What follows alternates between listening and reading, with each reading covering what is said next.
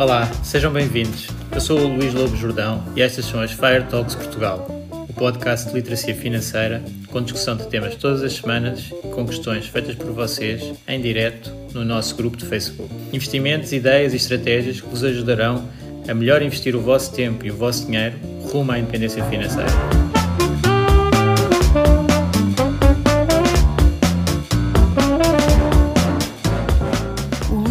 Jordão trabalha nos mercados financeiros há mais de 20 anos. É um analista financeiro certificado pelo CFA Institute, criou o maior fundo português de ações e é atualmente responsável pelos produtos Stoic na SGF. Todas as opiniões expressas pelo Luís e eventuais convidados são exclusivamente suas e não refletem a opinião da SGF ou do CFA Institute. São ideias à data de gravação e estão sujeitas a alterações. Todos os investimentos envolvem riscos. Este podcast tem um intuito meramente informativo e não deve ser tomado como base para decisões de investimento.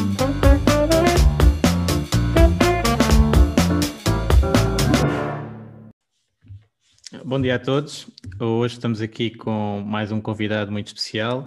É o Manuel Feijão Maurício, do, do projeto All in Stocks. Olá, Manuel.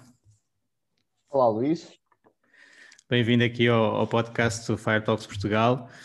Uh, gostava, uh, para começar, que, que, apresentasse um bocadinho o teu percurso uh, que, que, te levou até ao, ao All in Stocks e, e o teu background. Luís, antes de mais, deixa-me agradecer-te. Para quem não sabe, tu foste uma. E eu acho que tu, tu mandaste uma ou duas perguntas antes para eu, uma meia dúzia de perguntas um, que, que, de preparação. E uma delas normalmente costuma ser quem são as tuas influências, de onde é que tu bebes influências. Um, um tipo apanha influências de todo lado, mas tu és uma das influências um, mais recentes porque já almoçámos várias vezes aqui em Lisboa, antes, antes da pandemia, e, e eu estou sempre a aprender contigo. E levaste-me até, um dia convidaste-me a ir ver um, um, evento que são, são pitches, de, de são os miúdos da Sim. universidade ainda. A, a, Do CFA. Exatamente, a apresentar empresas, a fazer análise de empresas. Um, portanto, aí também aprendi mais qualquer coisa sobre como funciona a indústria, uh, o teu book club, tu foste um dos primeiros subscritores do All in Stocks, também tenho muito que te agradecer por isso, pelo apoio. Portanto, eu primeiro que tudo tenho que te agradecer muito pela, por, por, por tudo e por, pela tua ajuda e pelo teu apoio. Ah, Segundo, obrigado. a história, um, a minha história, normalmente, eu, estava aqui a falar em off, normalmente é, esta é a parte onde eu começo a descrever aqui, era arquiteto, trabalhei aqui, trabalhei ali, depois Sim mas eu decidi fazer qualquer coisa diferente. Eu hoje vou contar a história de duas ou três empresas, que são duas ou três empresas por onde eu passei, que estão todas ligadas, já vamos entender, para entendermos um bocadinho melhor como é que eu bebo do, do, do, que, do meu percurso ainda hoje, e ainda hoje penso sobre negócios, muito influenciado por onde eu vim. Por essas Portanto, primeiras experiências, não é? Claro. Exatamente. Okay. Se me Seja. permites, vamos começar com a história de uma empresa transformadora de vidro para construção. E como é que isto funciona? Essa empresa uhum. compra vidro, placas de vidro grandes de 6 metros por 3 metros, às duas é um oligopólio, a Guardian e a Saint-Gobain, e depois essas, do, essas placas de vidro chegam à fábrica, é uma fábrica com máquinas de, de grande porte, um, e passam por uma grande série de eventos. Primeiro são cortadas numas mesas de cortes gigantes, com laser e diamante, depois passam por fornos industriais, que são os fornos, são uma coisa do tamanho de, um, de uma vivenda ou de um apartamento okay. T4 ou T5. Depois passam por umas máquinas verticais, portanto o vidro vai na vertical, umas máquinas do tamanho de dois andares de altura, por causa das arestas e para fazer, para duplar o vidro, para fazer o vidro duplo. Um, portanto, passa por um grande processo de transformação com muitas máquinas, ok? okay. E depois, no fim, este vidro, tu uh, teres um vidro X em tua casa ou um vidro Y, ou seja, na verdade, o mesmo vidro vindo de uma fábrica ou vindo da outra, a ti dá-te igual. No meio deste processo todo, deste, desta finalização, o produto final não tem assim tanta diferenciação okay, de vindo de uma fábrica ou vindo de outra. Obviamente existem questões de qualidade, existem questões de tempo, de preço, mas isso uh, são os, os, fatores normais de qualquer negócio e mesmo de qualquer negócio de, de commodity, commoditizado. E depois vou-te contar a história de outra empresa. Esta outra empresa o que faz são janelas, ok? O produto final. Ao passo que a anterior fazia vidro para construção, esta Sim. faz janelas que incluem o vidro, este vidro que saiu da outra fábrica, e perfis de alumínio. Se tu olhares aí para o teu lado e olhares para a janela, todas as janelas, as de alumínio pelo menos, são feitas às peças, são pecinhas, Sim. é um Lego, e depois com o vidro também. Esta segunda empresa já tem um nome no mercado e é reconhecida a nível mundial e é líder mundial a fazer janelas. E o processo de criação de uma janela, de fabrico de uma janela, é chega-te o vidro, na verdade, o vidro até chega na parte final do processo, tu tens é, uns armazéns muito grandes, mas em vez de máquinas muito grandes e muito barulhentas e uma, uma coisa industrial grande, tu tens bancas, são mesas, ok? Com pessoas a trabalhar. Tens uma ou outra máquina, que são as máquinas de corte de alumínio, mas é tudo mão de obra, uh, labor, um, que está-me a falar, a falar em português, acho que é mão de obra mais do Sim. que máquinas. E, portanto, as peças de alumínio vão passando de banca em banca cada grupo, cada equipa em cada banca vai cortando as peças, vai adicionando borrachas, vai adicionando feixes, vai afinando isto, vai afinando aquilo. É nada disso é, ao...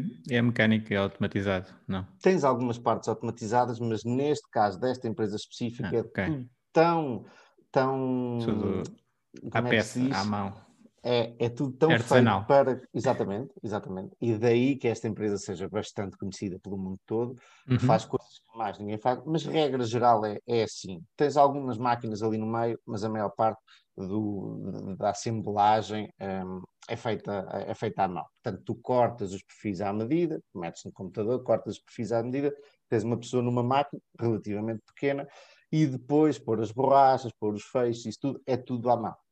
No fim, temos vários embrulhozinhos de alumínio, dependendo do tipo de janelas, vários embrulhozinhos de alumínio, pegas numa carrinha, levas para a obra, e o vidro muitas vezes até sai direto da primeira fábrica, nem passa por esta segunda, e vai direto para a obra. Portanto, nós aqui temos dois tipos de negócios que aparentemente são iguais para quem está de fora. Isso são janelas, é vidro sim. e é alumínio, mas são bem diferentes. Completamente diferentes, sim. O primeiro é um negócio intensivo em capital. Tu tens ali máquinas de milhões de euros e que, além de ser intensivo em capital, o teu produto não se diferencia dos demais. Certo. E o segundo é um negócio quase nada intensivo em capital, ok? Tens uma quantidade de umas bancas dentro de um armazém epá, e meia dúzia de máquinas de corte, de perfis, e tens uma marca, neste caso a, empresa do, qual estou a falar é a marca mais conhecida do mundo, são os Ferraris das janelas, perdão, e tens uma marca que te permite pôr os preços lá em cima e tens umas margens brutas altíssimas em comparação com a outra. Tudo bem que esta segunda empresa tem muito mais pessoal técnico como eu era, engenheiros, arquitetos, eh, porque também instala e é preciso ir à obra e é preciso também vender, etc, etc mas eu, sem ver os números de uma e de outra, atrever-me a dizer que esta segunda é um negócio muito melhor, ok? Depois a durabilidade é, da, desta, a primeira, desta... se fores o, o, low cost producer, que era, também é bom. Também é bom, também é bom. Uh, mas este, uh, não, não, sei até que ponto tu conseguirás ser low cost producer a não ser por escala, de comprar sim. a este oligopólio sim, sim porque o oligopólio também tem muito poder. São duas empresas a quem certo. compras a matéria-prima e, e, conseguir um, baixar preço tens que ter uma escala grande. Um, a certa altura, a empresa A, a empresa do vidro, compra a empresa B, que é a empresa do, do alumínio, do sistema final, com marca, com pricing power e reconhecida no mundo. Para mim, eu nunca tive esta conversa com, com, com, os proprietários, mas para mim esta foi uma jogada de mestre, porque estes senhores passam, primeiro, garantem o seu melhor cliente, ok? Sim. Esta empresa B era a melhor cliente da empresa A, a partir desse momento não há dúvidas que vai continuar a ser o melhor cliente da empresa A. Portanto, aí foi logo uma jogada lá. A integração vertical. Exato. Exatamente. Uh, depois garanta que aquelas folhas ou, ou peças de alumínio, de, de, vidros gigantes que lhes chegavam por transformar, que não têm uh, uma diferenciação rigorosamente nenhuma para o vizinho do lado, saem no fim como um Ferrari, ok? Portanto, conseguem, no meio disto tudo, em vez de, vender, de comprarem um, vender a dois, compram um e vendem a oito lá à frente.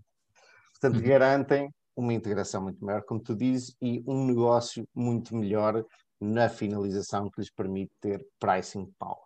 Portanto, eu vi isto acontecer e, eh, como te estava a dizer em off, eu não tinha, não estava ainda alerta para o, para o mundo do investimento e para o mundo dos negócios. Vi muitas destas coisas acontecer. Por exemplo, assim que compram, fazem a aquisição da empresa B, passamos de, um, de uma política de inventário de just in case, que tínhamos montes, tínhamos um armazém só cheinho de peças de alumínio, para o caso de aparecer um cliente que precisa de mais uma janela ou de menos uma janela, e passamos para o chamado just in time, que, é, que agora até deu problemas por causa da, da do Covid. Do Covid, das supply chains, que ninguém tinha inventário e estávamos dependentes da supply chain mundial, estava tudo tramado. E depois do Suez, não é? do, do canal também. Além disso, além disso.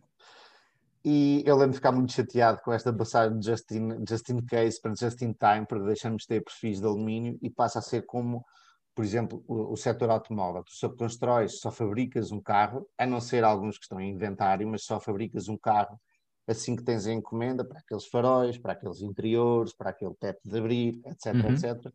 E esta empresa, uh, se já era um bocadinho assim, ainda mais, um, ainda mais reforçou nisto, o que traz, e depois cobrava e cobra uma certa parte a, uh, isto acontece em quase todas as empresas de construção, ligadas à construção, uma certa parte à cabeça, ou seja, o material fica pago com a primeira ou segunda tranche um, de pagamento que o cliente faz, ok? E deixa as tranches mais pequenas para o final, isto ajuda-te com o cash flow, ou seja, ficas com o dinheirinho deste lado, uh, bem mais cedo.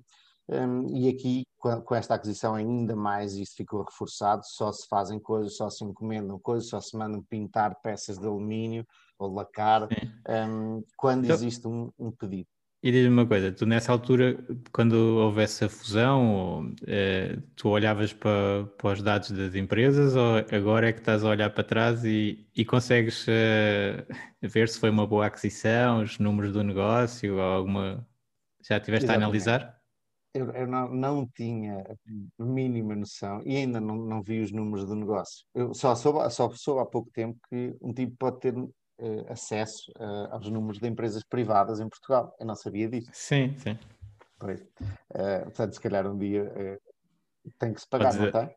Tem que se pagar, mas não, não é muito caro. Se alguém que, que, tenha acesso. Há a publicação obrigatória de contas e, e pode-se ir buscar. Então tens que me ensinar mais uma coisa que vou aprender contigo, Luís. Tens que me ensinar a encontrar isso, porque tenho interesse nisso. Um, eu não fazia ideia disto. Eu andava nas obras e andava uh, cheio de trabalho, a resolver Sim. janelas e a resolver problemas para pessoas. Neste caso, já estava a trabalhar para o Brasil, desde Portugal, a resolver problemas à distância, a não sei quantos quilómetros, mil quilómetros de distância, e não tinha percepção de nada disto.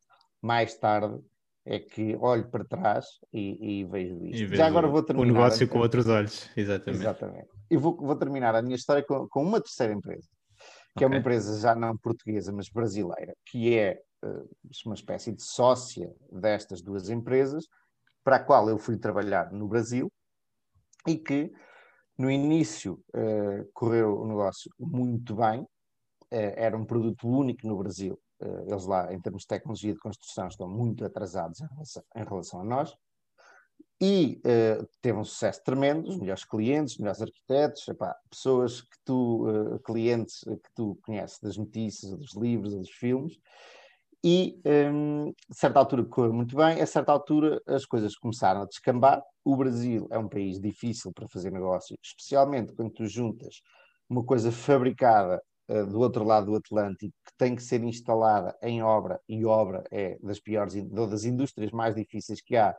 Um, sim, sim, tem que ser instalada local. em obra no Brasil, onde ninguém está habituado a, uma a esta tecnologia, portanto, toda a obra tem que ser adequada uma quantidade de problemas, a certa altura a coisa uh, descamba e, um, como muitas outras empresas portuguesas, decide-se reduzir um, ehm, Sim, nós temos ciclos, não é? As empresas portuguesas de vez em quando vão todas para o Brasil, é tudo ótimo, e depois voltam todas para Portugal porque correu tudo mal. Anda sempre. Fica lá uma ou outra de sucesso. Eu, quando estava neste processo de saída de lá, cruzei-me com N empresas assim montes de empresas portuguesas que acham que é fácil chegar lá e fazer negócios, é. uh, mas depois uh, as diferenças culturais e as diferenças um, ehm, fazem, fazem tornar-se difícil um, ehm, a coisa, triunfar lá. E eu no Brasil o que vi foi que a empresa, e lá está, outra vez olhando para trás, não lá, uh, mas Sim. a empresa era, especialmente aquela específica, era feita por pessoas. E isto parece um clichê, ok, a empresa é feita por pessoas, mas realmente é, aquilo funcionou muito bem quando tinha certas pessoas, uhum. deixou de funcionar quando tinha outras pessoas, e no fim o turnaround, a reviravolta, que eu por acaso já não sigo, mas acho do que tenho visto online que está a ser bem sucedida, foi feita por pessoas, porque não havia lá fábrica, não havia lá nada, havia lá só pessoas, pessoas que recebem material, pessoas que gerem, pessoas que gerem relação com os clientes, pessoas que gerem dinheiro, portanto, só pessoas, isto às vezes parece um clichê, mas é claramente uh, verdade. E lá está. Hoje em dia, olhando para trás, para estas três empresas, é que eu consigo ver montes de coisas para as quais eu não estava desperto na altura. Uhum. Uma delas que nós já diferimos uma outra vez, a equipa de gestão. Uh, quanto mais pequena a empresa, obviamente, quanto mais imaturo é o negócio, mais importante é uma equipa de gestão. Uhum. Eu como tu também bem sabes, uh, tenho uma, uma, especial predileção por empresas mais pequenas. Não quer dizer que não existem empresas maiores, mas por empresas mais pequenas, porque considero que consigo um, ehm, entender melhor, porque considero que há mais ineficiências, por, por uma série de razões. Certo. E as empresas mais pequenas dependem muito de quem está à frente delas ainda no outro dia um, eu estive, uh, escrevi aos, para os meus subscritores sobre uma empresa americana relativamente pequena que tem tudo para dar certo. É uma história de uma roll-up, ou seja, uh, vai um, solid, não é solidificar o mercado, falta uma palavra. Uh, consolidar? Consolidar o mercado, muito obrigado. Consolidar o mercado um, e claramente tem ali pernas para andar para o resto da vida só que o CEO, depois eu comecei a procurar uh, uh, histórias de CEO, comecei, encontrei um fiozinho e fui desenrolar o novelo. Tem uma quantidade de histórias de comprar aviões para uso privado em nome da empresa, uh, histórias de okay. processos, que normalmente, se formos a ver, todas as empresas têm alguma história legal que têm que resolver, mas esta, para, para o tamanho que era, era demasiada confusão. E eu, a minha conclusão foi: eu não tenho dúvidas que esta empresa vai chegar a um, a um, lugar muito mais alto, a um crescimento uhum. grande um, daqui para a frente. Mas eu não consigo dormir sabendo que tenho o meu dinheiro com, com, este senhor, uh, com este senhor lá, porque, como diz até o, o gajo vai sempre buscar a Warren Buffett.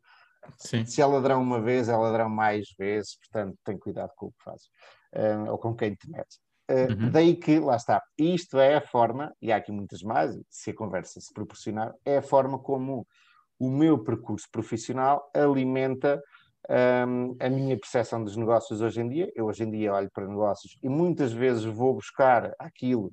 Uh, mas como é que. Desculpa, eh, desculpa, mas como é que tu deste o salto para, para começar a investir e, e, a começar agora a olhar para, pronto, para, para os vários negócios com tanto uhum. interesse, não é? Uh, eu dei o salto, tinha algum dinheiro disponível, e lembro-me que foi a história do BES. Eu sabia zero sobre investimento, não sabia rigorosamente nada. Não sabia sequer a diferença entre uma ação e uma obrigação.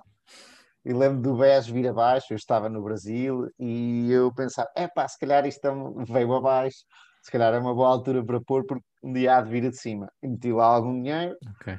Quando parti 10% disse, isto é o meu limite, não vou perder mais, porque não sei nada do que estou a fazer.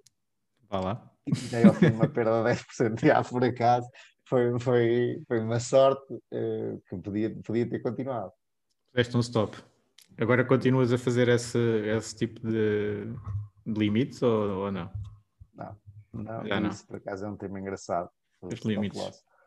Eu diria que stop loss é um limite para, e espero não, não encontrar a palavra errada para não ser mal entendido, mas para a ignorância, e não, não é para a ignorância estúpida, é para a ignorância de não sabermos o que estamos a fazer. Porque se hoje em dia eu encontro uma empresa, e, e existem alguns casos, eu, aliás, eu admito que existam casos em que esta minha visão possa estar errada? E se uh, houver alguém que queira debater isto, pode escrever nos comentários, que eu tenho todo o interesse em aprender outras perspectivas. Mas se eu faço um trabalho grande de análise, se eu conheço a empresa, se eu, sei lá, converso com a relação com investidores ou com o management, se eu conheço os produtos, se eu vejo, pá, se eu descubro que gosto desta empresa, ou chego à conclusão que gosto desta empresa, gosto deste negócio, gostava de o ter todo e hoje estou a pagar 100 e amanhã ele está a 80, eu só posso gostar ainda mais dele. Porque se eu estou disposto a gostar dele a 100, eu vou gostar muito mais de comprar a 80. Sim. Obviamente, é que ter muito se, cuidado. Nada, se nada tiver mudado, é fundamental no negócio que faça o 80 ser, ser válido e não o 100, claramente. Sim, aqui o, o, problema é o nosso enviesamento, a parte comportamental de depois teres comprado e quereres uh, manter ou até reforçar a tua ideia. Uh... Sim, mas isso não é o resto do mercado que me vai dizer que eu tenho que vender agora. Sou eu que vou analisar os fatos. Se já tive. Opa, sim, senão sim. Eu sou, mas... Senão eu sou um, um bebê de mente. Uh, não é? Se eu tive capacidade de analisar os fatos, de chegar a uma conclusão, obviamente, todos temos vieses comportamentais e podemos ficar ancorados ao preço inicial e estamos à espera, pelo menos, que volte ao preço inicial para eu sair. Eu sei que existe isso. Um, ehm, mas eu tive capacidade de, de, analisar os fatos e de tomar uma decisão em consciência. Se uh, a ação vem para 80 no dia a seguir, e muitas vezes isto pode ser por fatores de curto prazo ou irracionalidade, fatores que não são económicos, eu vou de, de passar a responsabilidade das minhas mãos, da venda de uma empresa que eu estudei bastante bem, que estou confiante e estou confortável, para as mãos de uma pessoa, bastou uma pessoa ter vendido a 80 Sim. Para essa pessoa ter um poder no dinheiro que me custou a ganhar a mim. Não, se não, chegar a 80, era... se houver razões para isso, eu vou analisá-la e se houver a razão, obviamente irei vendê-la. Não deixo nas mãos de outra pessoa. Aqui era mais de. Porque isso. Eu também sou. Uh, não uso stop loss, não, não gosto de stop loss. Uh, podemos falar depois mais para a frente porquê, mas neste caso o problema de, de ter essa abordagem é que esses vieses comportamentais aparecem sem tu te a perceber. Se é mais o, o que eu estava a dizer, mais é, não é o anchoring, mas o endowment. É tu uh, valorizares mais aquilo que já tens e que já investigaste e que conheces e falaste com o management e falaste com os investor relations e, e foste criando um, e, e disseste publicamente, eventualmente também se foi um research que fizeste da empresa e depois vais estar muito condicionado a, a focar-te no positivo desse investment case e não no negativo. Portanto, é, é preciso ter muito cuidado para não ir por ali fora e estar sempre positivo. Eu vi isso acontecer, por exemplo, na Nokia, com os analistas da Nokia. Uh, apesar de toda, a, de toda a evidência ser de perda de, de, mercado recorrente, a alteração de posição era muito difícil, até porque ele estava sempre a ficar mais barata, não é? Portanto, o pessoal estava sempre a ver, não, mas isto não vai cair assim tanto, não é? E, e, depois continuava a dar a recomendação positiva, até aquilo quase ir para, para zero, não é? Porque a Nokia foi quase para zero. Só um exemplo. Mas...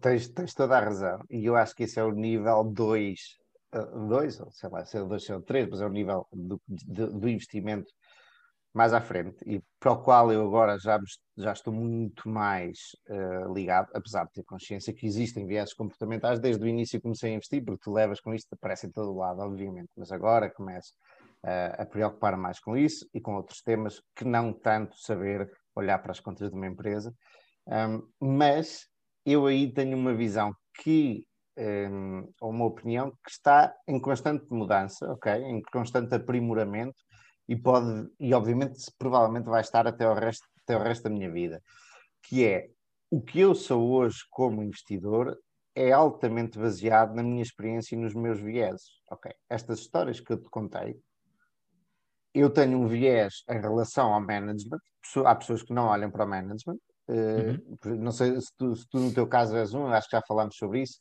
Eu, um... A minha posição é muito de. É difícil identificar a qualidade do management objetivamente. Portanto, eu prefiro identificar dentro dos números das empresas e eu também lá está, como estavas a dizer há pouco, eu não, eu não estou focado nas empresas mais pequenas e que isso é mais importante, estou nas maiores em que eu, no fundo, o, é, é assim, regra geral, o que considero é que aquele gestor que aparece nas notícias de, e é mais uh, marketing da empresa depois de controle das operações, muitas vezes, não, não tem assim esse peso tão direto no, na evolução de, da empresa. Portanto, eu prefiro é escolher empresas que, aquela tipo do, do, do Peter Lynch, que uh, qualquer uh, idiota pode gerir essa empresa, porque mais cedo ou mais tarde um vai geri-la. Portanto, que ela aguente e que a cultura da empresa seja, seja muito forte.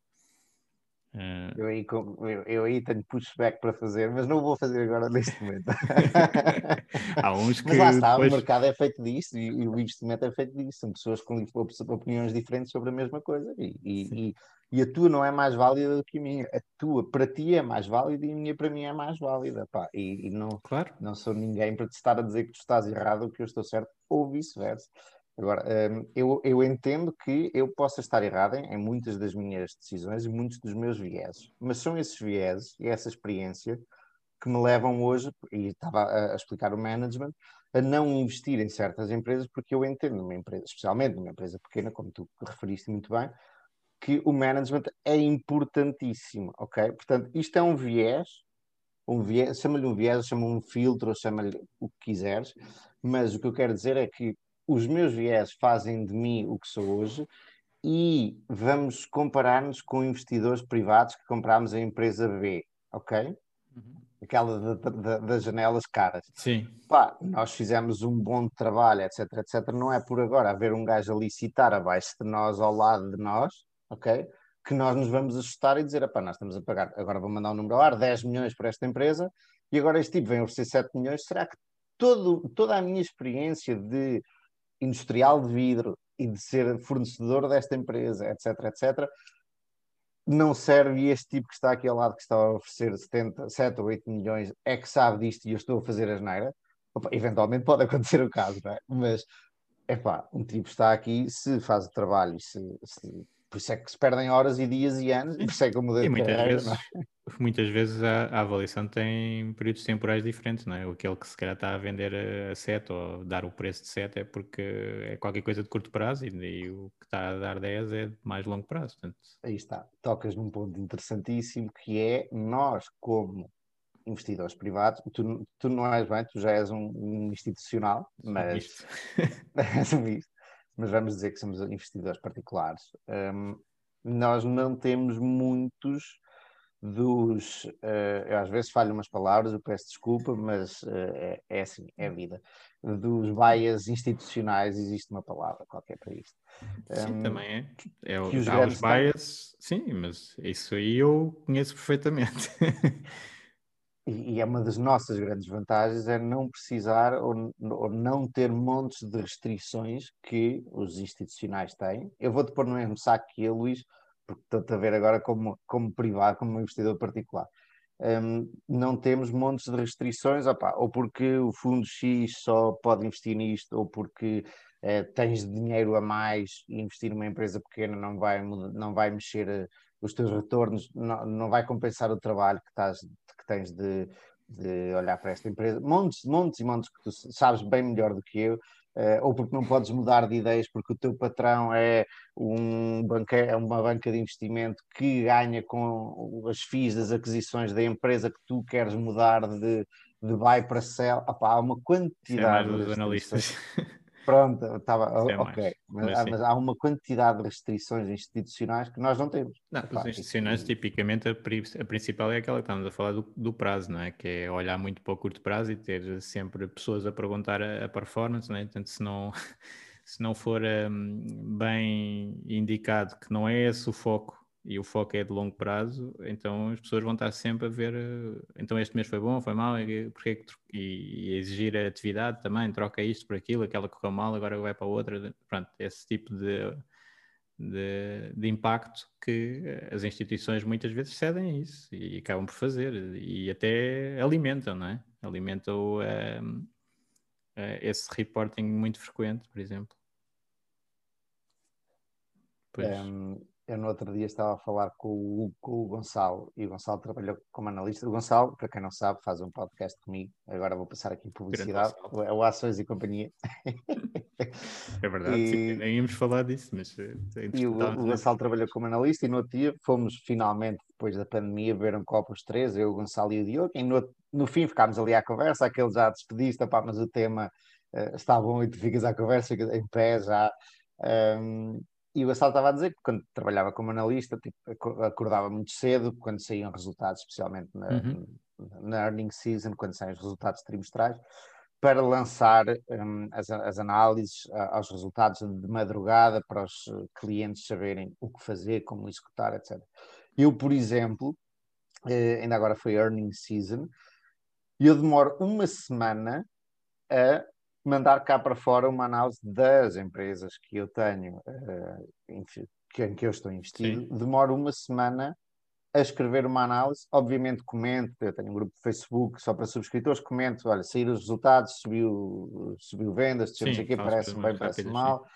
Um, mas eu demoro uma semana. Eu vou analisar com atenção, eu espero pela call, vou analisar a call, comparar com calls passadas, vou conversar com outros investidores nestas empresas pequeninas, muitas vezes conhecem-se outros investidores de relevo nas empresas, especialmente do outro lado do Atlântico, americanos, uhum. um, que já conhecem a empresa, tipo, imagina, uma empresa que eu estou a começar a conhecer agora, que já conhecem a empresa há 10 anos, portanto já sabem que, o, no, por exemplo, no, no earnings release, às vezes faltam umas palavras em português, na, Mas dizem inglês. Na publicação de resultados, uhum Uh, se tu, por exemplo, é a publicação do segundo semestre, uma empresa normalmente, regra geral, fala-te segundo trimestre.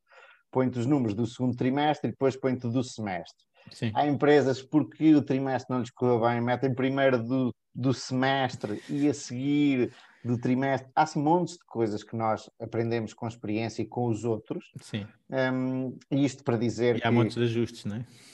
E montes de ajustes.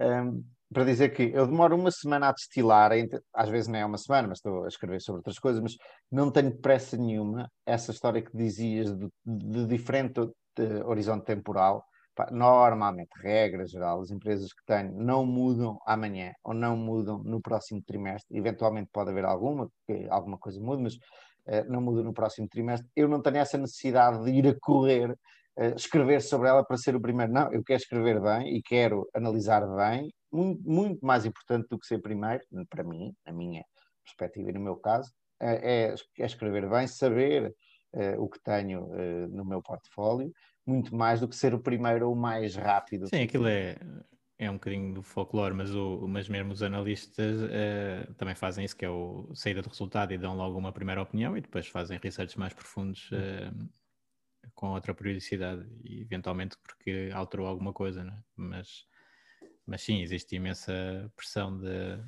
de sair rapidamente com, com qualquer coisa. Já agora que falaste no, no, no projeto All in Stocks e, e, no podcast, não é? que já agora eu recomendo, tenho ouvido bastantes vezes o, o vosso, o vosso podcast com, com o Gonçalo Garcia e o um, Diogo Gonçalves. Não é? Isso dizer ah. ao contrário, que é para ser a literação em G. Okay. Diogo Gonçalves e Gonçalo Garcia. uh, e, e é porreiro, cada um traz um tema e estão lá a discutir eh, durante, com, com alguma profundidade o tema e, e, eu tenho ouvido e gosto e recomendo. Uh, como é que apareceu então esse, esse projeto do, para já, o All in Stocks inicial, né? Uh, e agora o podcast?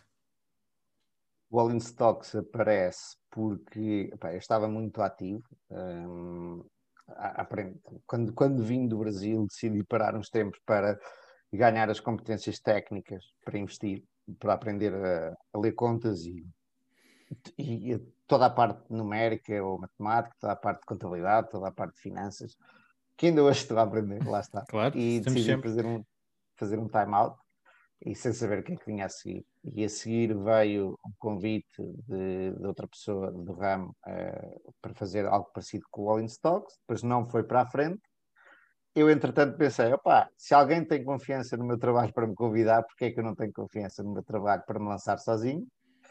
E criei o All in Stocks como um blog, e a certa altura uh, achei que podia monetizar, podia ganhar dinheiro com, com isso. Eu já estava a fazer o trabalho para mim, a publicar análises que eram aquelas que eu fazia para mim, a escrever sobre elas, e pensei poderia eventualmente ganhar dinheiro com isso.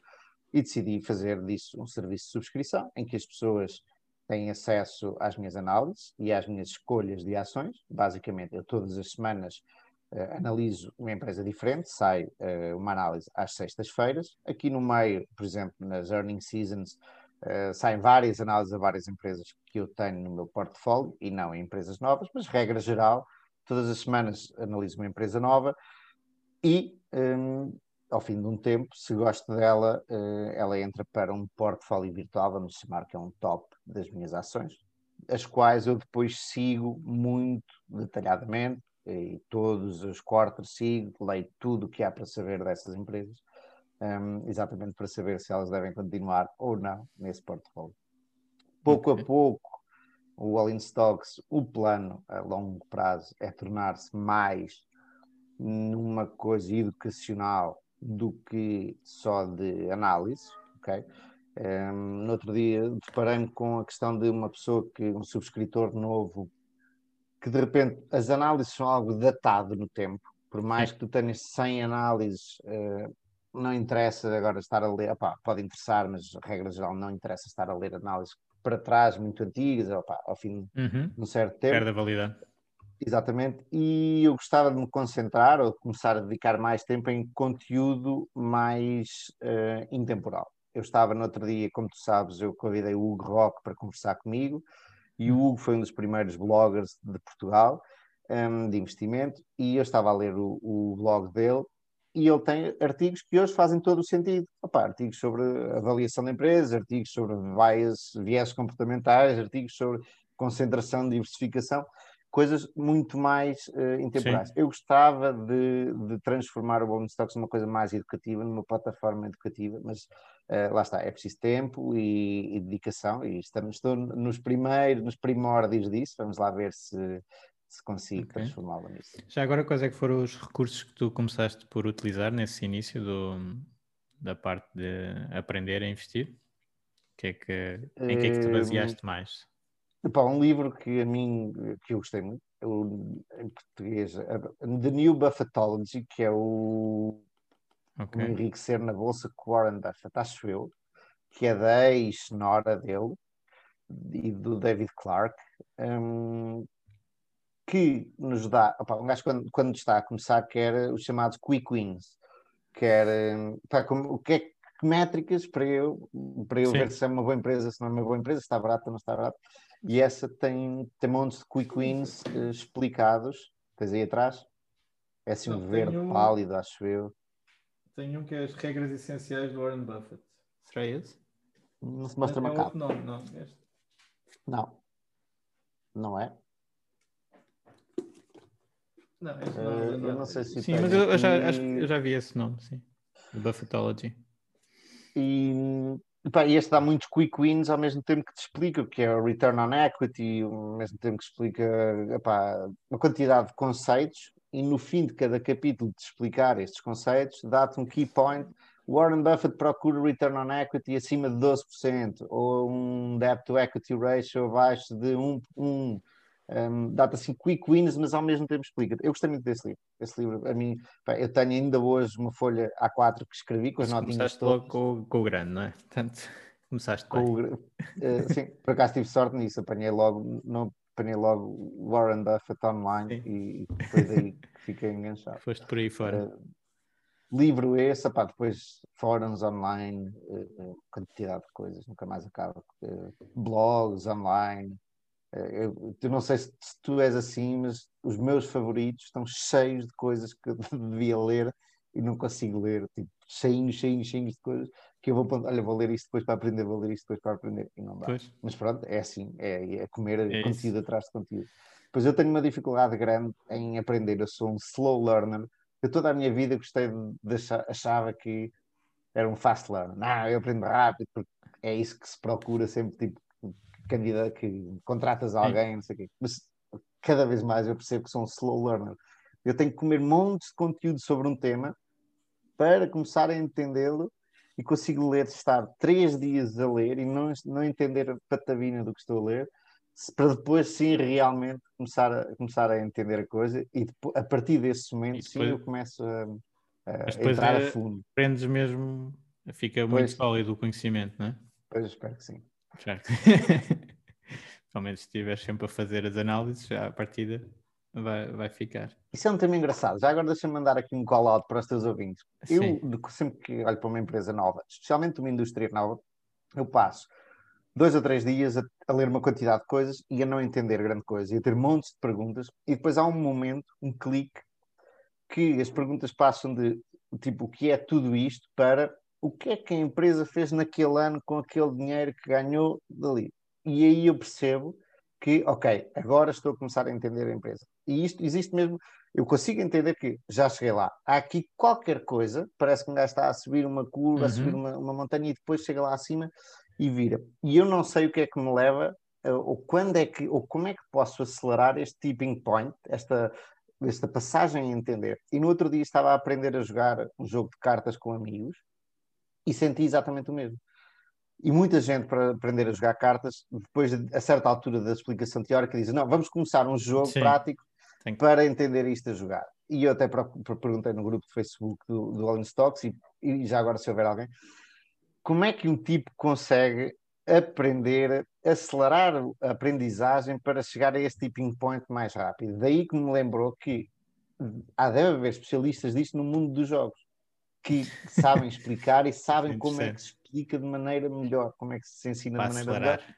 melhor. Yeah. Mas, mas se calhar não, também não queres acelerar para depois perder a solidez do conhecimento. Se calhar a maneira melhor é mesmo tens que dar o tempo. Portanto, há certas coisas que é como o Warren Buffett também diz, que é, é não dá para ter um, um bebê em, num mês engravidando nove mulheres, portanto, acelerar o processo, não é? vão demorar é sempre nove meses. Portanto, tens que Eu gosto de conversar contigo porque tu tens sempre um contraditório comigo muito, muito educado e muito. Eu, eu gosto de ouvir o teu contraditório. Não és daqueles, tipo, há outras pessoas que podem dizer exatamente a mesma coisa, só que tu ficas, não, não é nada disso, fico, ficas defensivo, mas contigo não, é bom, porque tu montes de. E agora, nesta conversa, já me explicaste várias coisas que eu posso não estar completamente correto, mas de uma maneira que eu gosto de ouvir. Boa. Normalmente não é esse feedback que eu tenho. não é? Olha, esse é o mas meu estou a tentar melhorar também, dar melhor uh, feedback. Contraditório. Uh, mas, mas voltando aqui ao, ao All in Stocks e às tuas análises, eu gostava de perguntar, portanto, fazes uma análise mais ou menos por semana de uma empresa? Sim, eu gostava e... de fazer uma por mês, uh, mas é uma, é uma, o ter o All Stocks é, tem, tem os seus lados bons e os seus lados maus. Uma é, é, é um, um balanço entre frequência de conteúdo e qualidade ou profundidade de conteúdo, nem sempre a profundidade igual à qualidade, mas entre profundidade e, e frequência. Eu adorava escrever uh, menos para olhar para mais empresas mais rápido, sem ter que escrever, porque para mim escrever é um processo doloroso. Eu, eu demoro Sim. a escrever. um, Mas esse processo, se calhar, é o que te ajuda também a acelerar lá, a aprendizagem. Portanto, esse é um. Exatamente. É também Exatamente. O facto, o facto de escrever obriga-me a, a, ser conciso, a, ser, a organizar o meu pensamento, etc. etc. Por isso, aqui são equilíbrios. E, e, também para aprender mais rápido a competição é sempre interessante. E aqui nos investimentos nós temos sempre um bocadinho de, de competição, não é? Para saber, eh, normalmente tem resultados, mas e, e, para ter os resultados, uh, isso também faz um push para o conhecimento, claro, para acelerar a, a aprendizagem. Uh, mas já agora, uh, nessas empresas que tu tens analisado, já, já fazem quantas? Não tens, não tens noção? Não fiz a conta. Não fiz a conta. qual é que foi a mais difícil de analisar? Lembras-te assim de alguma experiência mais complicada? Lembro-me de duas. Uma foi já há bastante tempo a Tesla, eu abandonei, não, não, não me sentia confortável a andar mais para a frente com aquilo. Se calhar hoje já será diferente, já não olho para a Tesla já há, há bastante tempo. Eh, e outra foi uma que está aqui na, como um e-mail recebido por ler, que é Golar, que é uma empresa, foi um, um tipo espanhol, um gestor espanhol que me mandou a sua tese é, da Golar, uma empresa de navios que ao mesmo tempo são refinarias e pelos vistos é a única é. no mundo, está, está lá à frente. Só que o é Gabriel... Offshore drilling, offshore drilling, é? Uh, não é só drilling, porque depois faz o processamento. Eu, eu aqui posso estou, okay. estou, claramente a sair do meu círculo de competência e posso estar a dizer alguma coisa errada. Não é só drilling, faz uh, uh, mais alguma coisa nos barcos. Okay. mas, como digo, lá está. E, este, e, o, e o Gabriel, estávamos ao palei no outro dia, ele estava-me a dizer que perdeu mais tempo a olhar para esta empresa do que para o CFA e, e, e para o CFA, como sabe, são precisos meses. E eu pensei, ixi, epá, uh, eu gostava muito de olhar. E eles já me disseram, epá, isto é a Amazon dos, dos barcos, ou do drilling, ou do petróleo. Está bem, mas epá, ainda não, não me apeteceu pegar nisso. Complicado demais. Ok. E assim é mais fácil. mais fácil tudo o que é retalho, retalho alimentar, uh, ou retalho de supermercados, ou retalho de lojas de roupa, são bastante fáceis de entender o retalho. Sim, para o pessoal começar então a analisar uma, uma empresa, uma de retalho é mais, mais direto. Sim, sim epá, eu, eu, pelo menos eu uh, acho, posso estar errado, mas eu consigo olhar para uma de retalho e ter uma boa percepção muito rapidamente uh, do, que, do que ela é. Então, e que tipo de empresas é que tu gostas mais? Então, há bocado estavas a falar daquelas. Eu sabia, eu sabia que essa Opa, uh, eu normalmente gosto de empresas. E depois fui ver, fui olhar para o meu portfólio e ver uh, quais, quais, é que eu tinha lá. E são dispares, não são todas iguais, como é óbvio, não é? Um, Já agora quantas é que tens? Uh, 10 por aí, mais ou menos. 10 com é meio. O portfólio começou com 100 mil euros virtuais, uhum. que eu vou distribuindo uh, através de opa, entre 10 a 20 será o meu sweet spot. Uh, não só por causa de todos os estudos que dizem que a partir, tu vais saber isto melhor Sim. ainda do que eu, que a partir de quantas é que é? 8 ou 12 empresas? Eu, eu vou mais para as 20. Eu, o meu sweet 20? spot é 20 a 30, mas pronto. pronto. Um... E, e, mas os ganhos de diversificação eh, ali entre as 10, 20 já estão muito, mas 20 a 30 é mais seguro ainda.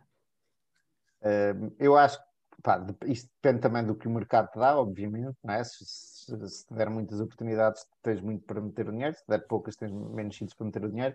Neste momento está a 10, mas só está a 50% investido.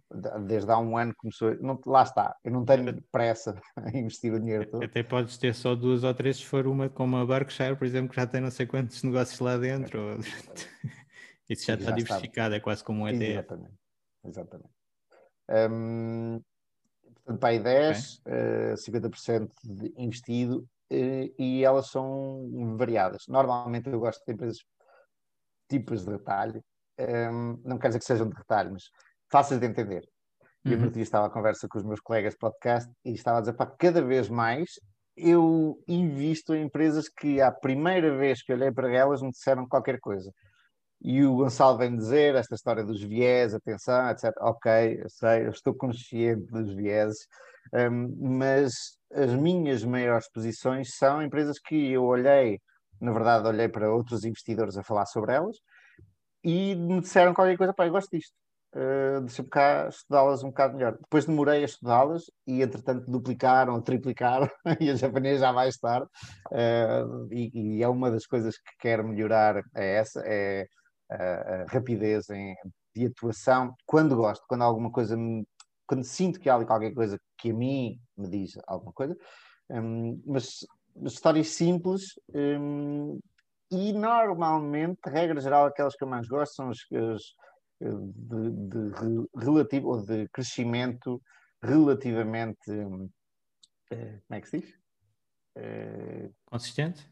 Não baratos, não é relativamente baratos, há um nome para isto, estamos agora a falhar. Empresas de crescimento a, a valorizações ah. agradáveis. Ah, o, o GARP. Isso. Gross obrigado. at a reasonable price. Reasonable price. Obrigado, obrigado. Exatamente. Sim, sim. Mas não quer dizer que seja só. Uh, por exemplo, agora tenho uma boa porcentagem do meu dinheiro investido numa commodity, que normalmente são coisas que na commodity pura, física, não na, nas empresas que neste okay. caso que mineram. Um, mas eu acho que isto é só porque, por acaso, estamos numa boa altura, numa altura muito específica para essa commodity. Não é que eu vá atrás de commodities, normalmente não são coisas que me digam muito. Uhum. Neste caso específico, eu dei com uma, um, com uma tese uh, muito aprofundada e gostei, fui, estive, foi a empresa que, estive a estudar antes de abrir o, o, serviço, tive um mês a estudar a indústria, um mês inteiro, todos os dias a estudar a indústria, metade deste mês eu não entendia nada do que estava a ler e depois sim comecei a entender a coisa. Uh, portanto, lá está, é como te digo, uh, eu tendo a ir para histórias simples, um, mas não quer dizer que sejam todas assim. Ok, então já fizeste várias compras desde que lançaste o, o serviço e uhum. venda, já, já saíste de alguma posição? Sim, ou... já saí parcialmente de uma e totalmente da outra. E foi o que tipo o, o teu investment case não se materializou e uma eu vendi porque comecei a conhecer a equipa de gestão e comecei a não gostar do que estava a ver. Okay. Portanto, era, era preciso acreditar muito no uhum. plano de negócio futuro. Na verdade, era uma SPAC, já depois de ser incorporada e de comprar. Uh, uh, e, e, mais uma vez, há montes de empresas que eu vendo, ou na verdade só vendi estas duas, mas, ou que eu não invisto e que digo que realmente isto pode vir a dar a ser um excelente investimento, mas eu não me sinto confortável. Um, neste caso é isso, é uma empresa, e até posso comentá-la, Wallard Brands, que o ticker é free, e não tomem isto, o disclaimer, não tomem isto como Sim. análise de investimento ou como recomendação. E o que eles fazem são os a Candrel, por exemplo, é a empresa uh, que detém a Candrel, os, os adoçantes, adoçantes. detém uma quantidade de adoçantes nos Estados Unidos e, e, por aí fora, e eles querem ser o consolidador desta, desta indústria, e, e têm sido, desde que fizeram a SPAC aqui há um, ou foram públicos de, daqui a um ano atrás, um, têm comprado outras na, na área, e o futuro será parecido a este passado recente de aquisição, mas eu não fiquei muito contente com certas coisas que o management disse. Parece-me que querem crescer simplesmente por crescer e não fiquei muito confortável e decidi sair até com um ganho uh, relativamente bom. O problema era se tivesse uh, a Sim. valorização contra mim. Nenhuma delas, nenhuma destas duas que vendi uh, estavam contra problema. mim. Assim, ok. Ok. Aqui já sabes que no, e tens visto, é? no, no, grupo do, do FIRE existe um grande foco para gestão passiva e ter apenas o índice e isso não, não dar muito trabalho uh, e eventualmente retornos bastante simpáticos. Uh, o que é que tu uh, tens a dizer em relação a, a, fazer assim uma gestão ativa mais forte, de fazer stock picking? Porquê que gostas tanto dessa área? Pá, eu primeiro que tudo, e eu devia ter começado esta, esta conversa com isso. Eu tenho algum receio em vir expor-me aqui ao teu público de ouvintes, porque eu tenho a percepção que o pessoal do FIRE é muito bem informado um, sobre, especialmente, tudo o que é valores matemáticos, por exemplo, o, o, o índice, 80% dos fundos uh, ativos de gestão ativa não batem o índice no longo prazo, eu, e eu fico sempre, é pá, este pessoal do Fire sabe bastante e eu tenho que ter cuidado com o que digo. Fico sempre com essa impressão que é um, é um público bem informado, ainda que haja sim, diferentes, sim. diferentes graus, pessoas que estão a começar claro. e pessoas que já lá estão à frente, mas é a ideia que eu tenho. E entendo perfeitamente, e eu sou das primeiras pessoas, das, das pessoas que diz que provavelmente o primeiro passo é, obviamente, poupar e um, investir em, passivamente.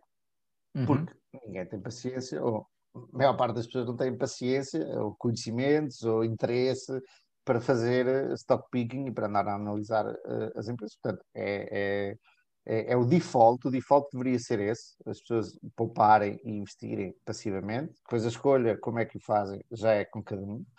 Tu aí tens dado bastante cartas uh, a educar as pessoas. Um, e parece-me a mim, e agora posso, corrijo-me se estou errado, que há aqui assim uma. Há uma um atrito. ah, diz? Há alguma tensão, sim. É, um atrito, uma tensão entre passivo e ativo, investimento passivo e investimento ativo. Pá, eu faço aquilo que funciona para mim e que eu gosto. E depois isto leva-nos a temas mais filosóficos ainda. Há uns tempos atrás vi alguém no Twitter a dizer porque é que fazes gestão ativa, stock picking, se não bates os mercados no longo prazo? E ontem, curiosamente, eu estava a ver uma conferência de, de, do, do, pico baixo da crise de 2008-2009, de um tipo chamado Whitney Tilson, que é conhecido, também tem uma newsletter, e é conhecido por ser assim um gajo que gosta muito de vender a sua newsletter. Mas o gajo dizia uma coisa interessante que era, por acaso não sei, bom, vamos dizer que foi o Whitney Tilson, que a maior parte dos grandes investidores, mesmo que não ganhasse dinheiro, adorava, continuava a fazer o que faz. Aliás, mesmo que não ganhasse dinheiro, não, mesmo que o dinheiro que tem, que nem é isso, mesmo que só ganhassem dinheiro para pagar as, as, as, contas, as despesas que têm, continuariam a fazer isto pelo desafio intelectual. Uhum. E eu estava a ouvir aquilo e fico porque eu tenho, identifico-me muito com isto. Eu já disse isto em algum lado e posso ser muito criticado por quem está a ouvir, mas eu acho que continuaria a fazer isto, mesmo que tu me garantisses que eu não ia bater o mercado. E provavelmente não vou bater o mercado. Eu nem sequer me preocupo muito com isso. Isto para mim é um desafio intelectual espetacular. Eu o estou, desafio, às vezes. O desafio intelectual não é bater o mercado? Nem sequer estou a pensar no mercado. O que é que é bater o mercado e não é bater o vizinho do lado, não é bater o Luís Jordão, que faz uma faz coisa maior. Acho que há uma fixação tremenda com, com bater mercado. Eu não quero saber, eu quero ganhar dinheiro a fazer aquilo que gosto, ok? Se ganho mais ou menos, é a mesma coisa que perguntar, hoje em dia o mundo está um bocadinho diferente, mas lá atrás, porquê é que não vão todos para médico? Porquê é que há pessoas que vão para pintor? Ou porquê é que há pessoas que vão para uh, biólogo ou para bibliotecário? Opa, a vida não é só ganhar dinheiro, não é só ganhar o máximo de dinheiro possível. E isto de alguém que faz da sua vida investimento. Nós temos, para mim, eu, se, não, eu, ah, até hoje estaria a ganhar mais dinheiro no que estava a fazer antes. Ok? Portanto, a vida é, primeiro, e agora eu acho que cunhei este, esta, esta sigla, Return on Life. Primeiro há que ter um retorno sobre a vida. Opa, e obviamente, se nos der dinheiro para dar uma, uma vida confortável, tanto melhor mas uh, é, é, um, acho que existe um, nesta indústria uma, uma, fixação com combater o mercado. Eu não quero saber o que é que o mercado faz. Você quer, quer saber para me aproveitar dele, mas tá, e eu sei que estás aí a torcer a, assim, eu quero estar bem, fazer isto que gosto. Por exemplo, eu vou para a praia, aqui para a costa da Caparica, e vou para a praia fazer o mesmo que faço em casa, pego ou num livro ou num iPad, e estou a estudar, porque é o que me dá gozo. Okay. Sim, é verdade. Aqui há uma parte do, do do prazer que dá fazer esta atividade e que até eu já tenho dado também a crítica à, área da gestão passiva, que no fundo também tem imensa atividade, eles aprendem imensas coisas, estão sempre a ler também coisas, portanto tem, no fundo também tem esse custo, não é? De, entre aspas, que também acaba sendo um benefício porque gostam, mas investem muito tempo também.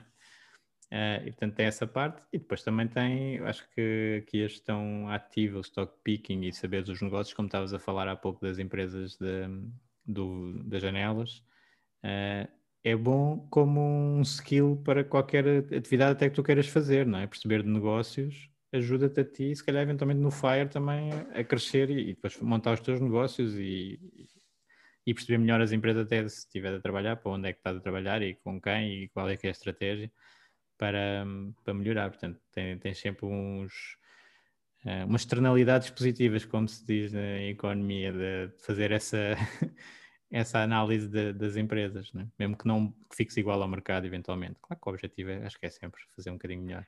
E, e deixa-me, é, não é corrigir-te, acrescentar. Sim. Tudo isso não é só análise de empresas.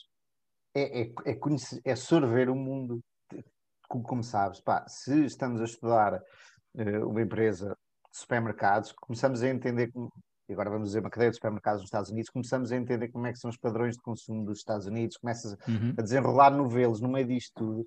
Se estás a. Pá, no meio disto tudo há montes de coisas, por exemplo, isto que estavas a falar dos viés comportamentais, conheceste a ti próprio, há muito de psicologia no meio disto tudo. Há montes de coisas muito mais do que simplesmente perceber contas de empresas.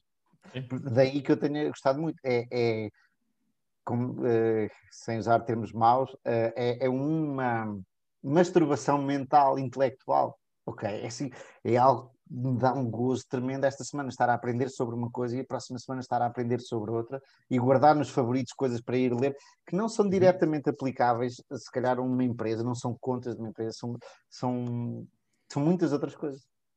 Muito bem. Olha, já estamos com, com algum tempo na, na entrevista.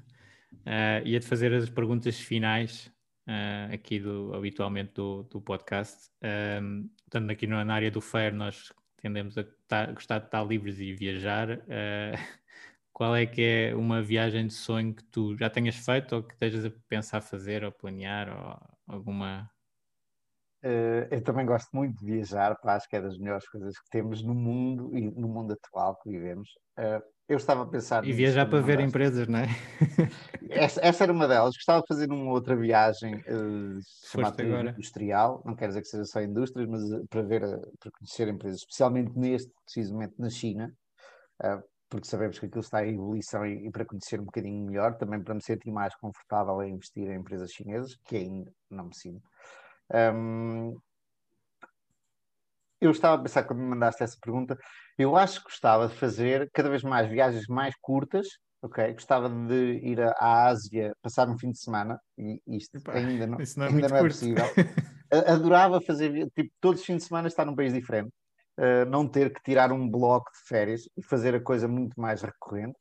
E depois, em coisas mais, mais pés na terra, adorava fazer uma viagem onde quer que fosse, em que todos os dias ia conhecer uma pessoa inspiradora. Ou seja, eu imagino, uhum. ias à China, aos Estados Unidos, ias à África, qualquer coisa, e pedias uh, online, em algum lado, numa comunidade, mandem-me contactos de pessoas inspiradoras, um, ehm, professores, uh, o que quer que seja. Um, ehm, eu lembro dos momentos mais, mais, mais felizes na minha vida na escola foi com professores inspiradores adorava ter uma viagem que todos os dias conhecia uma pessoa nova de manhã, por exemplo, e à tarde ia passear e ver monumentos e fazer tudo, tudo e mais um par de voltas. Um, e todos os dias de manhã conhecia uma pessoa inspiradora uh, de uma cultura completamente diferente da minha. Adorava. Boa. Isso é uma excelente ideia, boa. Uh, grande resposta. E agora, um, dos recursos que, que, tu recomendas, que já falaste daquele livro da Buffetology, provavelmente recomendas, Uh, e outras coisas, até se calhar um bocadinho mais fora. Tu estás muito no, no Twitter, não sei, pessoas para seguir no Twitter ou Ixi, podcasts. ou... podcasts, uh, um engraçado que foi aquele que além do teu, além do teu, obviamente, Luís, uh, aquele em que o Ações e Companhia é baseado, que é o Value After Hours, do Tobias Carlyle, que foi o tipo que escreveu um livro que já não lembro do nome, um, com mais dois amigos esse é um, mais podcasts, epá, há tantos agora. Uh, um que eu adoro, um específico, episódio específico, o primeiro episódio do Naval Ravikant. Ah, Naval é um espetáculo. Com, com o Shane Parrish da Farnham Street. Uhum. E o, o, o, podcast, não me lembro do nome, mas era Farnham Street, vão, vão por lá. Se calhar o Luís. Eu... Invest like the. Invest, não. não, não, não, não é esse. Eu... The Learning Project, será? The Knowledge Project. Knowledge Project.